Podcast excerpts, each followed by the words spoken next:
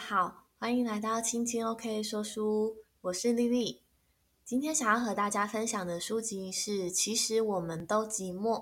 这本书的作者为石原嘉寿子，译者为李静怡，出版社为时报文化出版。那首先先来谈谈，就是我为什么会选这一本书。那其实原因是因为呢，就是我前一阵子参加了一个。呃，朋友约的聚会，对，那那个聚会呢，就是人比较多，然后我不知道为什么我在聚会之后，就是会感觉到心情上有一点闷闷的，说不出来为什么原因，然后就觉得好像自己的能量就是被消耗的那种感觉。但是其实聚会的过程中，我完全就是没有不开心的情绪，对，那甚至我会觉得说，诶，其实在当下还蛮开心的，但是。不知道为什么我回来就会觉得好像需要更多的时间，就是陪伴自己，我好像才会觉得好像心情舒服一点。对，然后我就在想到底自己是怎么了。那于是就开始上网去想说找一些资料啊，就是想要更了解自己的内心是发生了什么事情。那后来就是找到了这一本就是别人的推荐书，叫做《其实我们都寂寞》。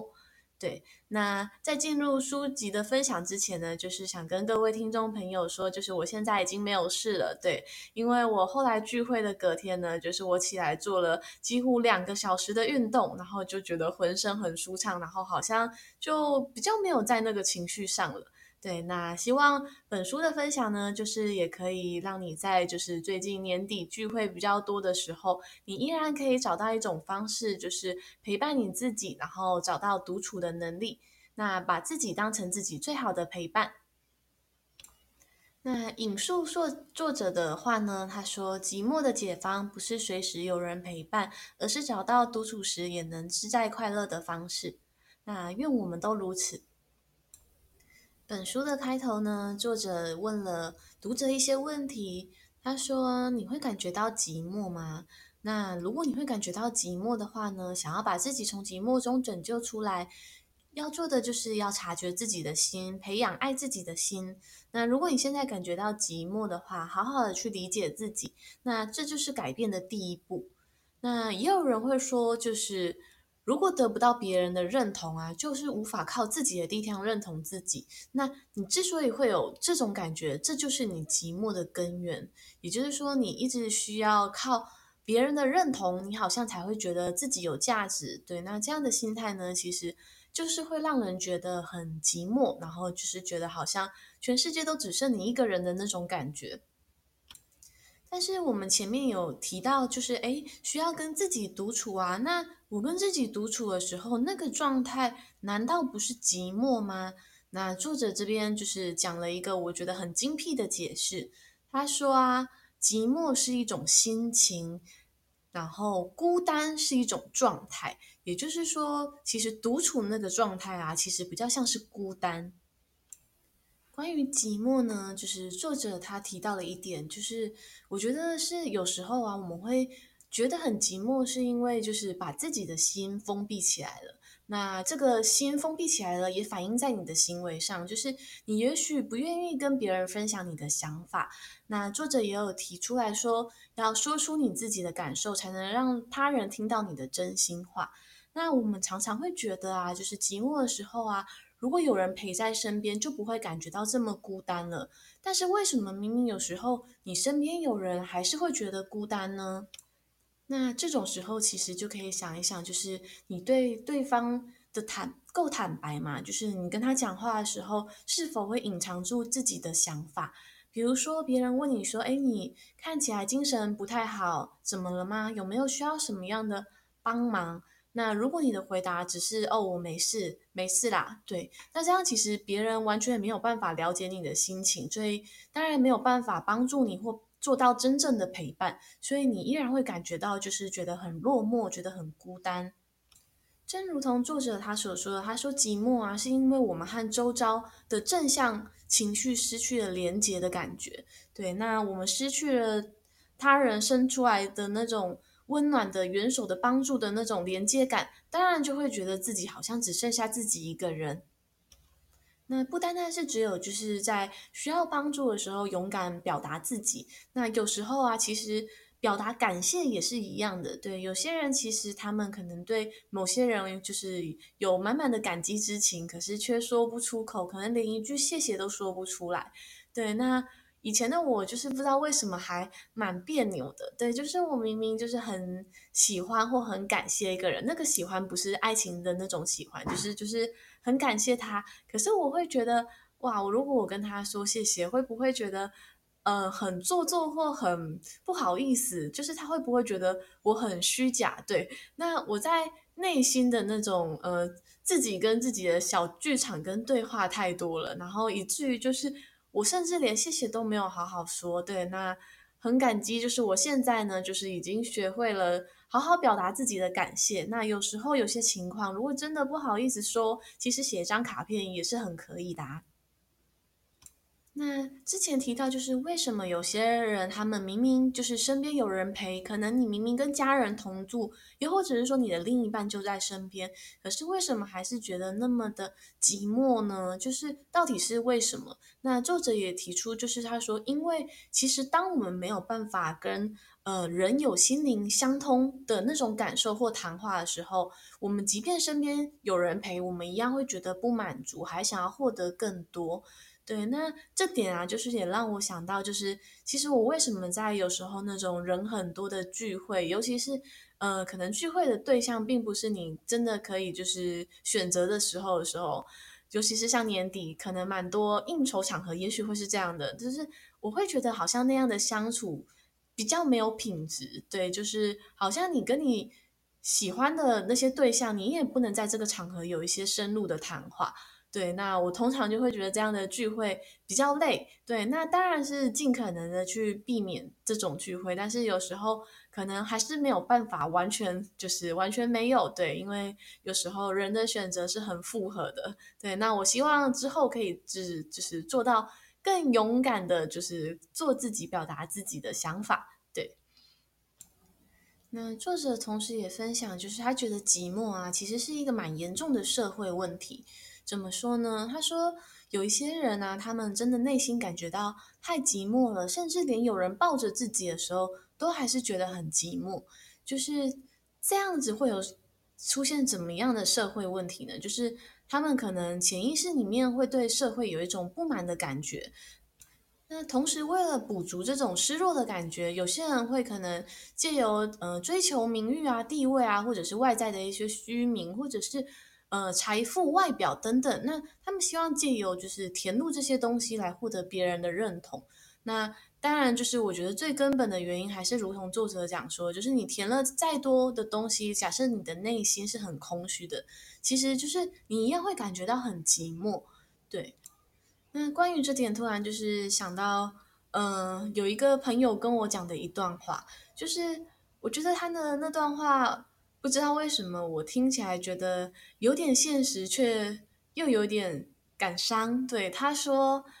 呃，老的时候啊，其实只要有钱，哪怕身边没有人，对，意思就是说，就是其实他觉得只要你有够有钱的话，就是你的子女啊，就是就会来照顾你。对，那但我觉得很多时候可能也许是这样，但是我也看过真实的看过，就是有些家庭他们是。因为爱就是紧紧的把他们连在一起，不管发生什么事情，他们就是都会共同面对。对，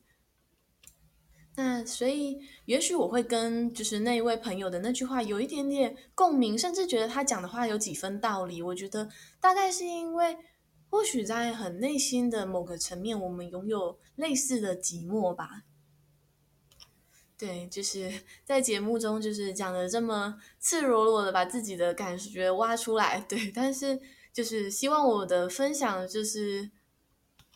能够足够诚实的面对自己。对，因为毕竟在节目上就是已经给了很多的隐私。对，那也谢谢你们一直在这个节目中就是陪我。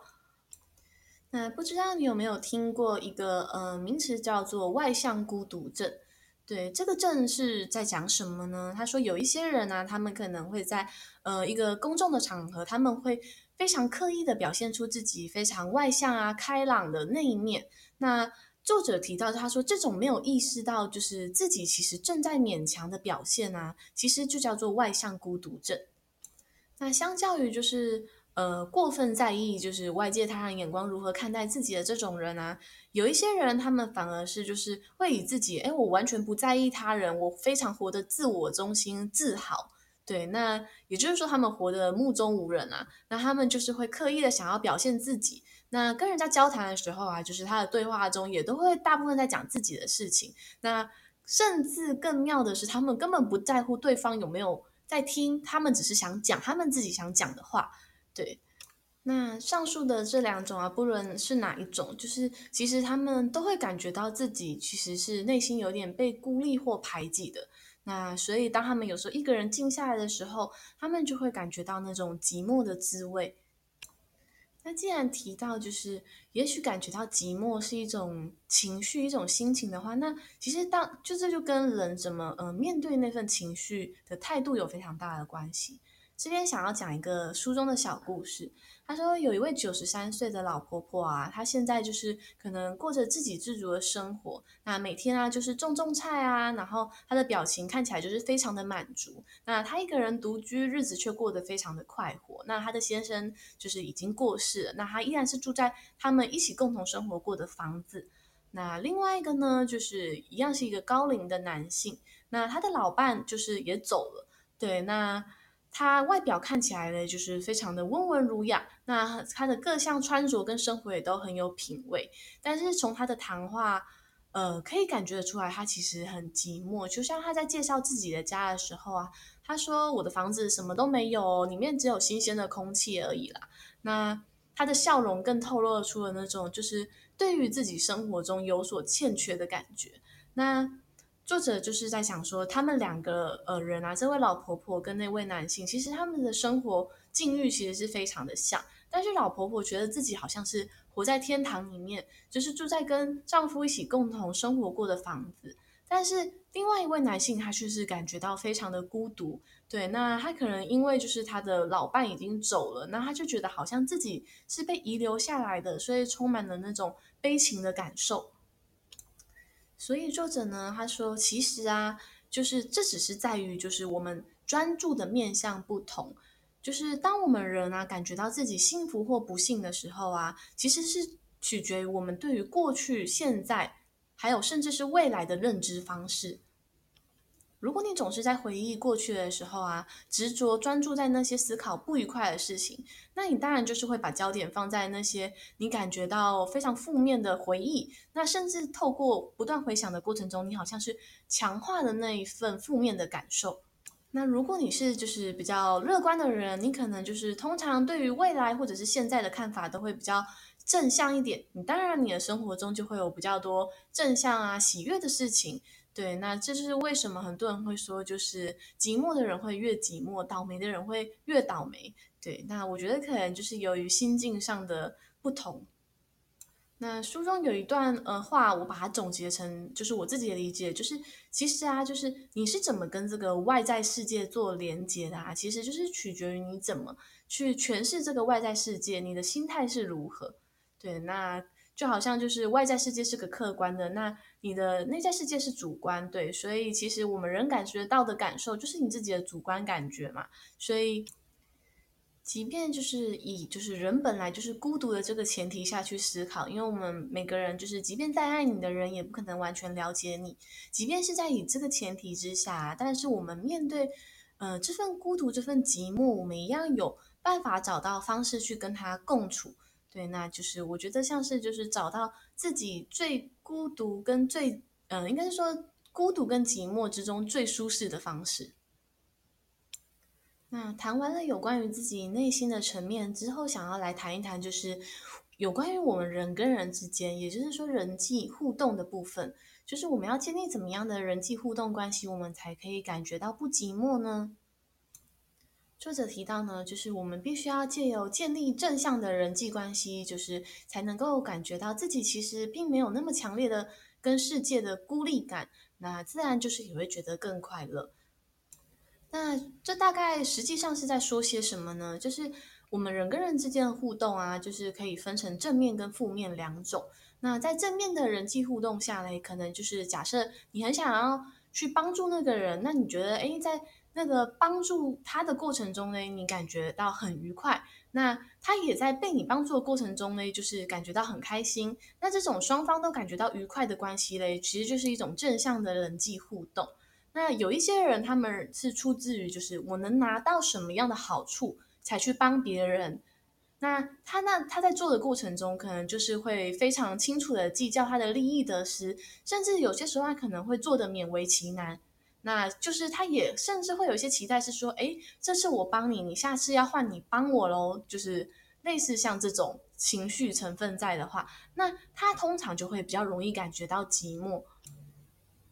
谈到人际关系啊，就一定得讲到，就是我们如何就是跟别人沟通跟谈话嘛。那有一些人，他们可能就是在语言的表达上啊，就是会比较习惯负面一点，就是他们大部分可能跟你讲的。呃，议题啊，可能就是工作有多忙，有多累，又或者是就是家庭生活就是有多不开心，就是老公有多糟糕，对，就是通常我会觉得那一类的人，我要就是 尽量离远一点，对，因为我觉得其实还蛮消耗自己的能量的，对。那如果是家人的话，就是可能比较。没有办法，对，但是我觉得真的是要确保自己的能量就是足够强大的时候啊，就是你才有办法，就是想说要用自己的力量去影响别人，不然其实太常跟那些负能量人在一起啊，就是其实我觉得你的思维啊都会受到就是比较负面的影响。所以啊，就是假设我们就是在开口跟别人沟通啊，跟别人对话的时候，其实我们可以就是稍微想一下，我们要跟别人分享的事情是什么。当然也不是说，哎，你一定要就是全部都只想开心的事情，然后难过、悲伤的不能讲。但是我觉得有时候啊，就是，嗯，我觉得沟通会好像一个循环，就是如果你总是跟别人分享你很累、你很忙，那它就像是一个恶性循环一样，就是。说不定别人也会觉得说，诶，他都跟我分享这个，那如果我就是告诉他我的生活过得好像过得很愉快，他会不会觉得我好像过太爽了？那我也跟他讲说，诶，我也活得很累很辛苦，那他是不是反而能够得到一种安慰？那你的想法就在那种呃恶性的沟通循环中，就是好像不断的就是被强化了。那还有一种就是我觉得是最糟糕的沟通方式。那作者也有提到，就是有一些人呢、他们会为了要保护自己，然后攻击他人，然后但是他在他们的内心呢、啊，其实又很讨厌这样的自己。对，那我觉得那真就就是自己最大的敌人就是自己。有一些人，他们可能基于自己内心的恐惧啊、不安啊，他们可能就是会把自己就是像是一只呃河豚一样胀得很大。对，那。他们可能就会觉得说，哎，这样能够保护到自己，好像让自己看起来就是比较强壮一点。那殊不知，就是别人反而都不敢接近他们。那温暖的，就是无法靠近他。对，然后当然是他觉得他自己可以隔绝掉一些伤害嘛。那当然也是有可能，但是就是好的坏的都没有办法接近。那我觉得这个时候啊，假设如果你是一个需要别人陪伴的人，就会觉得很孤单。所以就是我想啊，如果在人际关系里面啊，就是，嗯、就像是好比是一只穿山甲好了，它其实它的腹部也是很柔软的。当你遇到你可以信任的人的时候啊，就是你可以把你就是最柔软的那一面，就是在他面前显现。就是我觉得在一段关系中啊，彼此互相诚实，其实才有机会认识对方更深，那对方也才有机会认识你更多。不然就是那个关系会一直是很肤浅、很表面的。作者这边提到了一个呃论点，我觉得就是非常的认同，然后也有一点就是一瞬间被呃提醒的感觉。他说，其实经常抱怨的人啊，是在利用同情的心理来支配对方。那比如说，我们生活中常常可以看到，就是母亲啊会在对儿女唠叨说：“哎，我帮你们做了多少事情。”那可能丈夫也会对太太抱怨说：“哎，我工作很辛苦。”哎。对，然后妻子可能就会在跟丈夫说：“哎，我整天在家里做了多少家事这样子。”然后就是一直在互相发牢骚、互相抱怨的情况下，那为什么有时候就是当对方发牢骚的时候，我们却没有办法一时间抽离或走掉？对，因为其实人的心里啊，作者他说，就是我们会有一种，就是假设如果我们不听对方抱怨的话，就是好像是不是我不够同理他，不够理解他，反而就是会觉得好像有一点。罪恶感，所以基于这样的心情，我们就没有办法拒绝对方的抱怨。但是，就是所以，即便那个对话可能品质非常的糟，那过程非常的痛苦，但是我们还是会勉为其难的去听那些大方，就是对方的苦水。对。那同时，作者也分享到，就是有关于假设如果你的人际关系建立是比较负面的话，最糟糕的是什么？你知道吗？就是他说啊，其实有一些潜藏在我们潜意识。之间的那种寂寞，就是会对你的行为或者是生活造成很不好的影响。像是哪一些影响呢？就是假设啊，如果你觉得就是，诶，你身边的人总是在跟你发牢骚、跟你抱怨，其实会不会其实是你的磁场，就是你让自己变成一个可以让别人发牢骚，甚至你会想要让别人对你发牢骚的对象？那再来就是，你有没有可能就是？你自己借由可能一些夸张的情绪的表现，可能是情绪上的失控啊，你怒骂、咆哮等等，那反而你的表现让对方有机会表现出他的负面态度。那提到人际关系里面，我觉得还有一点，其实我觉得是非常重要，就是人际关系啊，我觉得其实包含跟嗯、我们跟自己其实也是一个关系的存在，就是所以其实我觉得很多东西啊，人际关系的互动，其实我觉得。回到头来，还是就是要回到爱爱自己这一点来说。那书中引述一句，嗯、作者的话，他说：“从爱自己的这一点来看啊，将满足内心的任务交给他人，无法靠自己满足自己的需求，可以说是以他人为中心的致命弱点。也就是说，你把你自己的生活主导权都交给了别人，所以你的喜怒哀乐嘞，好像也都受别人所牵制住了。那我觉得一个足够。”嗯，爱自己、尊重自己的人啊，他们其实也会更有勇气，就是尊重跟就是接受别人的选择。就像作者也说啊，就是其实要能够理解别人有权利拒绝自己，也就是说，你们的关系中啊，就是你拒绝他没有关系，所以你就是他拒绝你，你当然也觉得 OK。也就是说，这样的关系啊，双方会比较没有压力，反而就是。会比较愿意就是提供对方帮忙啊，而且也比较不会有对立的状况，就是因为在那段关系里面，你不会觉得有勉强。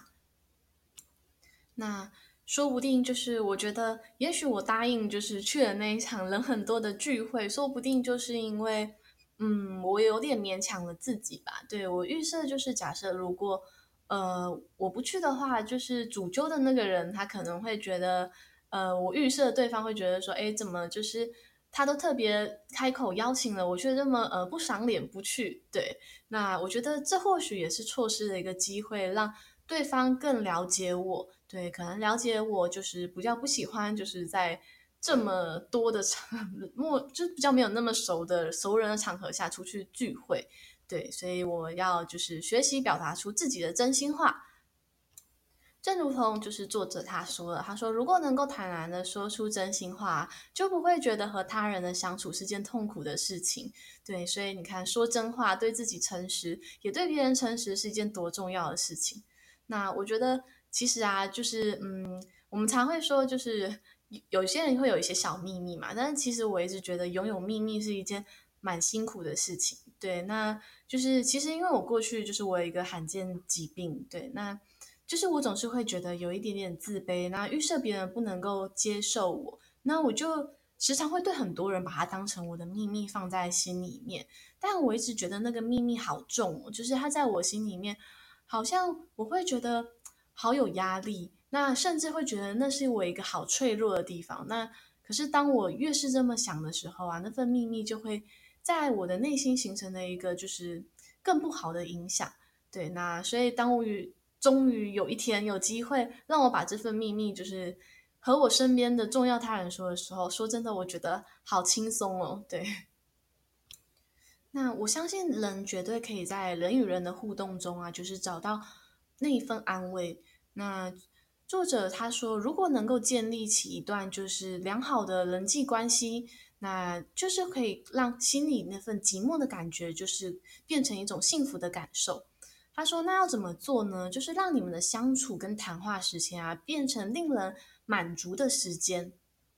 也就是说，就你会感觉到，哦，我跟这个人在一起，就是觉得哦，这今天过得好有意义。就是即便你们可能只是一整天就是在家里吃饭聊天，但是你会觉得哇，我今天真是过得就是充实又快乐。那这边分享一些就是书中提到的一些，就是我们要如何跟别人建立那种就是相处起来互相都会觉得很满意那段相处时光的这种感受呢？就是第一个呢，作者说就是你不要认为就是说，哎，你说出你的真心话，也许那个真心话是一些上气话，会造成别人的困扰，但是你要。呃，清楚明白你要用如何的方式来表达这些你想说出来的话，对，因为唯有你真正表达出你真正的感觉，对方才能够和你心意相通。那再来第二个呢，就是当你如果想要呃表达愤怒的时候啊，其实呃有一个关键点就是你不要把表达愤怒这件事情啊变成是在责怪他人。举一个例子呢，就是假设男女朋友就是他们。嗯，互相出去约会，那后来男生一直很都没有到，那后来他终于姗姗来迟了，那女生就跟他讲说：“哎，你怎么晚到都没有打一通电话或传个讯息给我啊？你不知道因为你的关系害我在这边等多久了？”对，他的对方常常就是用“因为你怎么样，所以导致我怎么样”，对，所以就是变成说他的愤怒是就是在责怪他的另一半嘛。那这种对话品质，当然就是对于两个人的关系，就是不会，呃，有升温的作用，反而会有负面的影响。所以你可以表达出你的呃愤怒的感觉，但是尽量不要去责怪对方。那该要怎么表达呢？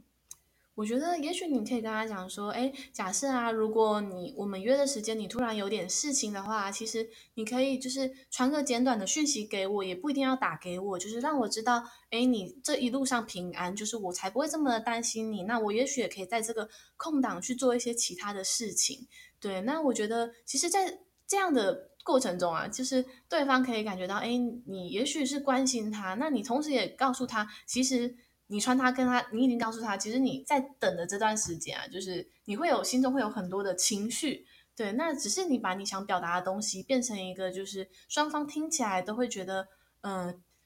比较舒服的方式，因为毕竟如果那段嗯、关系是你想要继续走下去的话，除非你决定今天就是是你的分手日，对，你就是可以试试看，就是用责备对方的方式来讲。那再来就是谈谈书中提到的，就是有关于寂寞跟童年创伤之间的嗯、呃、关系。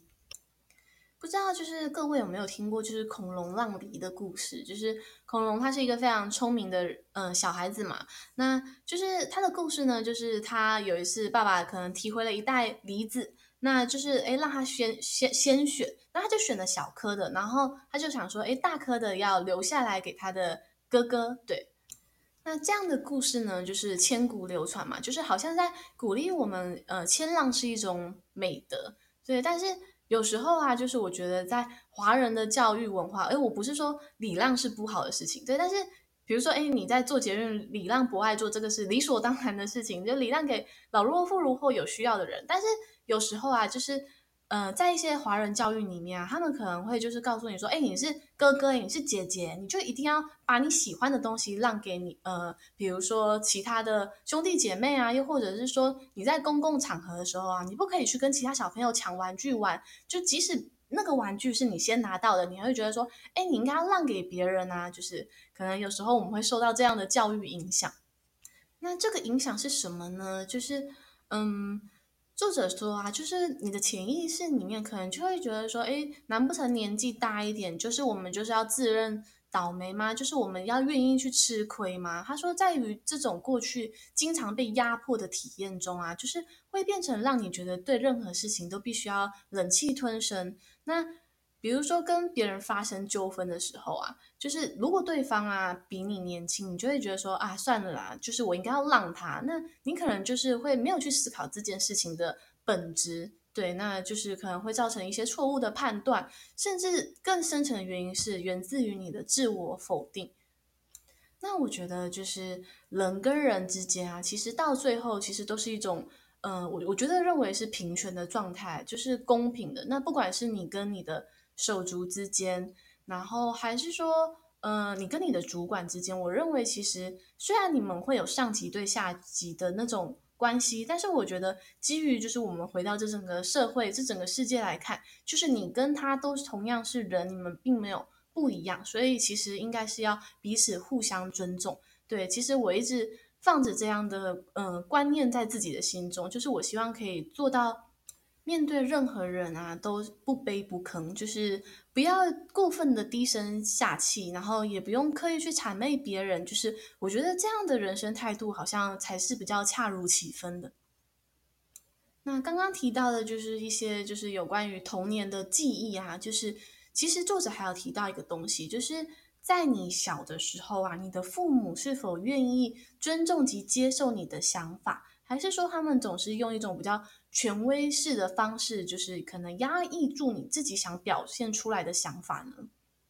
那如果一直是后者的状态啊，你可能就是会在你长大之后，你的潜意识之中还是有一种就是呃不被关心那种寂寞的感受。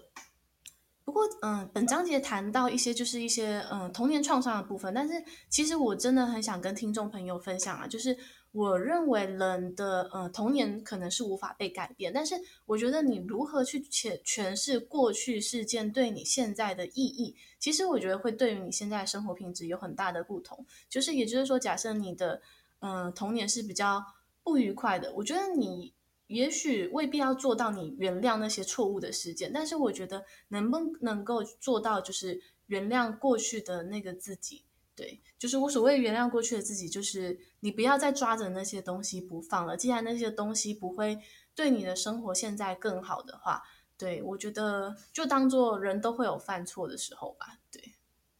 那有没有就是在童年成长经验中，就是是呃比较反向的例子，就是可能嗯、被过分的宠爱啊，那他的个性可能变成一个很任性的孩子。对，那作者的嗯、标题还蛮耸动的。他说，任性的孩子啊，最终会变成自己讨厌的模样。他说，即便在那些争执过程中啊，你获得了所有满足自己的呃条件，但是这种任性而自我的方式啊，其实不仅会伤害到他人，其实最终也会伤害到自己。因为如果假设你是借由就是呃任性的方式啊，就是得到你想要的，其实就算是你最终获得了一些呃成功，其实你也不会得到就是大家对你的感谢跟尊敬。所以说嘞，假设就是如果这样的情况下，一旦有人拒绝你，就是你可能就会觉得玻璃心碎，你会觉得很受伤，那你会没有办法接受说，诶，为什么就是他？别人都愿意答应我，为什么他不答应？对，那你也很难去接受，就是说，呃，别人对你的批评或者那，所以你的任性啊，最后就会变成一把利刃，就是可能就又伤害到你自己。那谈到童年创伤啊，其实就是我觉得，其实很多，嗯、童年的一些渴望，其实应该就是对于父母爱或手足爱的渴望吧。那很多时候啊，作者他说，其实表面我们可能就是会觉得自己是在讨骂，但是其实我们所有的行为动机都是源自于想要讨爱，就我们不希望自己就是被抛弃，然后或者是不希望自己是呃觉得是多余或别人不想要的那一个部分。那谈了这么多，我觉得其实嗯。一本书，或者是别人跟你的言谈啊，其实真的很难。就是假设如果你有一些过去的嗯家庭的一些阴影啊，我觉得其实很难借由单一的东西你就得到救赎。我觉得其实是你要自己透过嗯反复的去思考，不断的对自己伸出援手。你当然可以寻求外界的帮助，但是我觉得回到嗯最终的。最终就是你还是要先从你喜欢你自己，认同你自己。对，假设你的童年有人跟你说过你很糟，对，那你现在你就要用一百个、一万句的，就是你很棒来肯定自己。书中的一段话，他说：“寻求他人认同之前，我们必须要先做到认同自己。”也就是说，假设啊，如果你的行为一直都是很想去证明给别人看，比如说就是。你好像要不断的证明给你的父母亲看，说，哎，你看我很优秀，对，那你就会其实很难做到你根本的去喜欢自己，好像有点抽象哈。我举个例子，就是假设如果你的父母一直跟你分享，啊，我亲戚朋友啊，就是的小孩都好优秀，他们不是当医生，都是当律师，对，啊，哪一个又去台积电工作了，对，然后。你如果好像为了只是要满足他们的期望，就算是你有一天当了律师、当了医生，或者去了台积电工作，对，你可能都还是不会认同自己，对，因为说不定到他们那一天，他们或有其他的期待嘛。他说：“哦，那你看那个谁谁谁赚这么多钱，对，那如果真的有这样的人啊，就是 我觉得你还是就是可能离他们远一点。如果他是你的就是亲戚的话，就是能闪多远就 闪多远，就是不要让这种呃负面的。”言语来削弱你自己内心的能量，对。那如果是你的家人的话呢，就是我觉得你要有足够心理的韧性，对。那又或者是我觉得可以更勇敢一点，可以更勇敢一点去跟他讲说你不喜欢他这么说，那你觉得你的感受是什么？那就是可能你可以很表达的跟他讲说，其实你听到这些话会觉得很难过，那就是你希望的也许是一份就是。无条件的爱，那你当然可以在后面上补上一句，就是我知道，就是你一定会这样子爱我。对，就是其实我觉得，尤其在华人文化里面，就是 有的时候爱是一个很难开口被说出来的，就是即便父母亲可能很爱你，但是他们可能对你的要求永远会会比说他们爱你的时间多。但是有时候说真的，我觉得越长越大，还是能够感觉得到，就是其实。嗯，父母亲还是对于孩子的爱，其实是我觉得是一定有的，只是多寡跟你有期望值有多少，对，我觉得必须要自己找到一个平衡点。那爱自己到底是就是什么东西呢？对，就是我曾经就是在上瑜伽课的时候啊，我附近的同学他就跟我说，他觉得就是爱自己好难哦，因为他觉得爱自己是不是很自私的一件事情啊？就是如果我们都把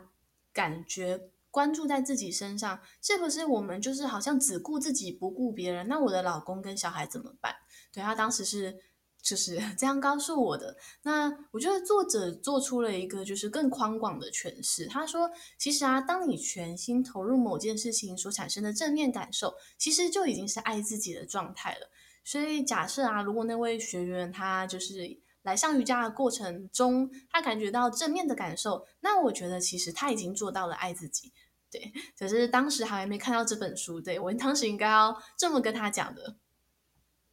那我想要分享一段，就是书中的一段话，就是我觉得他把爱自己这件事情诠释的，就是很完整。对，其实爱自己并不是就是，也许你要把它条件设定的太难嘛。那书上是这样说的，他说。全心投入一件喜欢的事情时，多能专注于自己的感受，就可以体会到发挥创意能让自己有所成就感，或是好奇心能够得到满足。又比如说，用餐时你运用五官感受，享受美食的滋味，你会觉得当下很满足。在这样自我心理，在这样自我自我心中的心理学中呢，其实就是爱自己的状态。那同理可证，当我们身心放松，感觉到通体舒畅的时候。当我们仰望着天空，当我们用全身去拥抱那片蓝天，那深呼吸的时候，去户外慢跑，或者是感觉到身体活动的愉悦及畅快的时候，这些都可以说是爱自己的瞬间。对，所以我觉得，假设啊，如果你觉得一天爱自己两三个小时是有点困难的，那我觉得就去看日落吧。对，就是短短的日落十几分钟，就是已经足够好好的爱自己了。对，为什么会说日落？是因为有一天我在我的手札上面啊，就是写说啊，今天为了忙一件小事情错过了日落。那如果明天就是还有日落的话，就是我一定要好好的欣赏。那对，当然就是感觉很多人会认为说，明天如果还活着，当然就是有日落嘛。对，所以就是其实每一天活着的我们都很幸福，都有能力爱自己。只要你就是愿意去关注、停顿，然后去关觉。自己可以爱自己的那一个瞬间，那爱自己的爱，就是我觉得爱本身其实就是一个循环。那作者也说到，爱不是给予或者是接受任何东西，更不是必须争夺的任何事物，而是自己与对象融合的产物，是一种感受。对，这句话有点抽象，他在说什么呢？嗯、我这边就是帮听众朋友做一个就是我所理解到的解释。简单来说嘞，就是当你感觉到就是爱的时候嘞，你感觉到自己被爱的状态，其实你也要相信，在那个同时的当下，对方也感觉到被爱。也就是说，假设嗯、你跟一个朋友谈话，你觉得那一段谈话是非常开心的，就是你觉得自己感觉满满的被爱，那你也要相信，就是你跟他的感觉是融合在一起的，他一定也感觉到你爱他。对，就是简单的解释，就是大概是这个样子。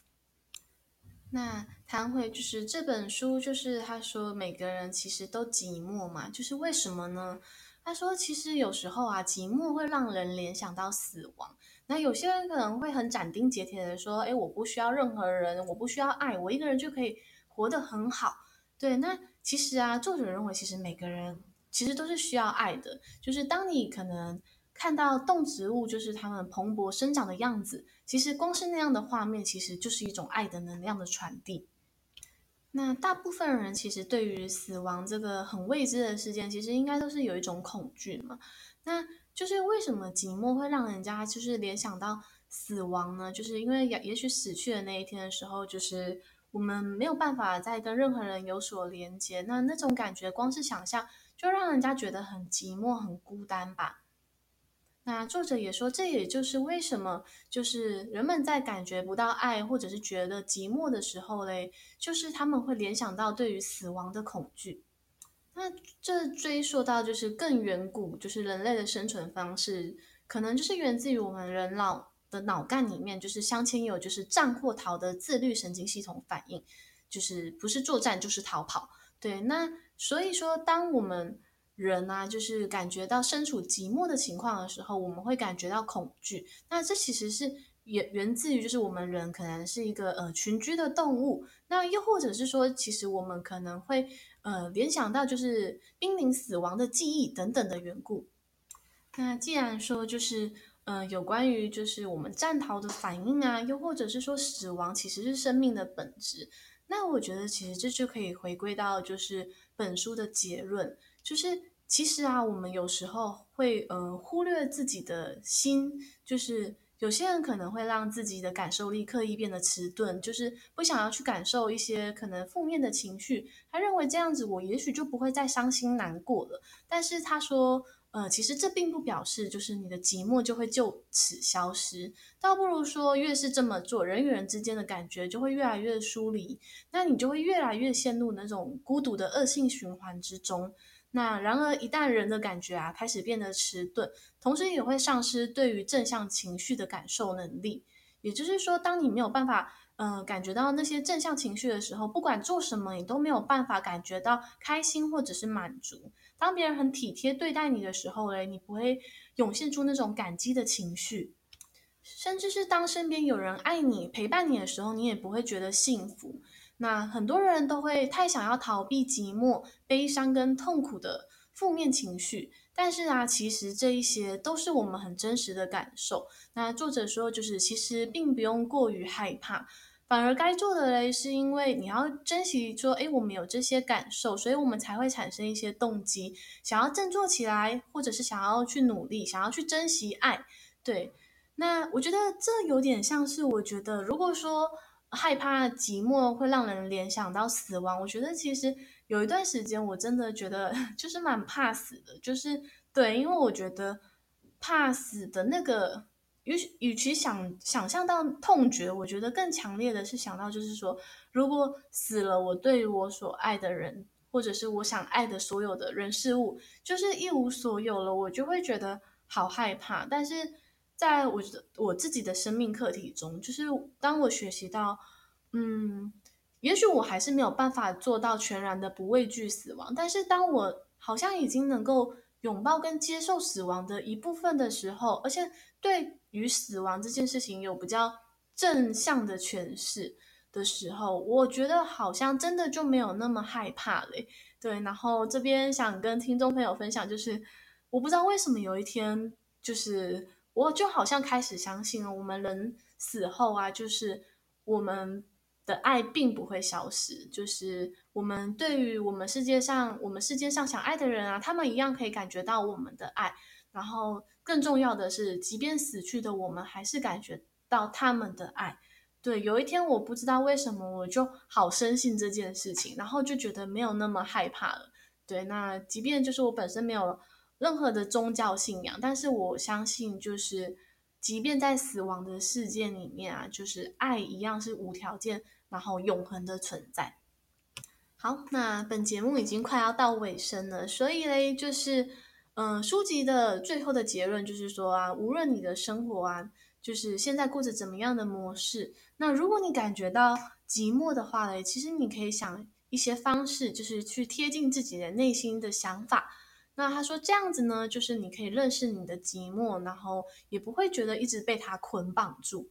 那。为了达成这个目标呢，作者说我们不应该要否定负面的情绪。那他其实负面的情绪啊，其实其实像是一个对你自己发出的讯号。也就是说，假设你感觉到好像被孤立了，其实那是一种就是讯号，就是一方面帮助你更了解自己，就是你必须要去更了解自己。然后另一方面，你可以去思考你跟别人的人际互动那样的关系，就是有需要改善的地方嘛。那就是在这个过程中啊，我们反复不断地提高自己对于正向情绪的感受能力。那作者说，其实啊，光是做到这样啊，就是消除寂寞的好方式了。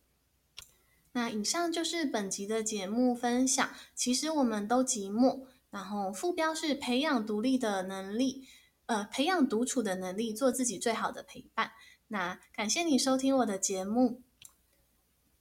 如果还喜欢我的频道的话，就是欢迎留言，就是告诉我你的想法，然后也期待你可以就是分享给你的亲朋好友，记得帮我追踪哦。那我们下回阅读时光见了。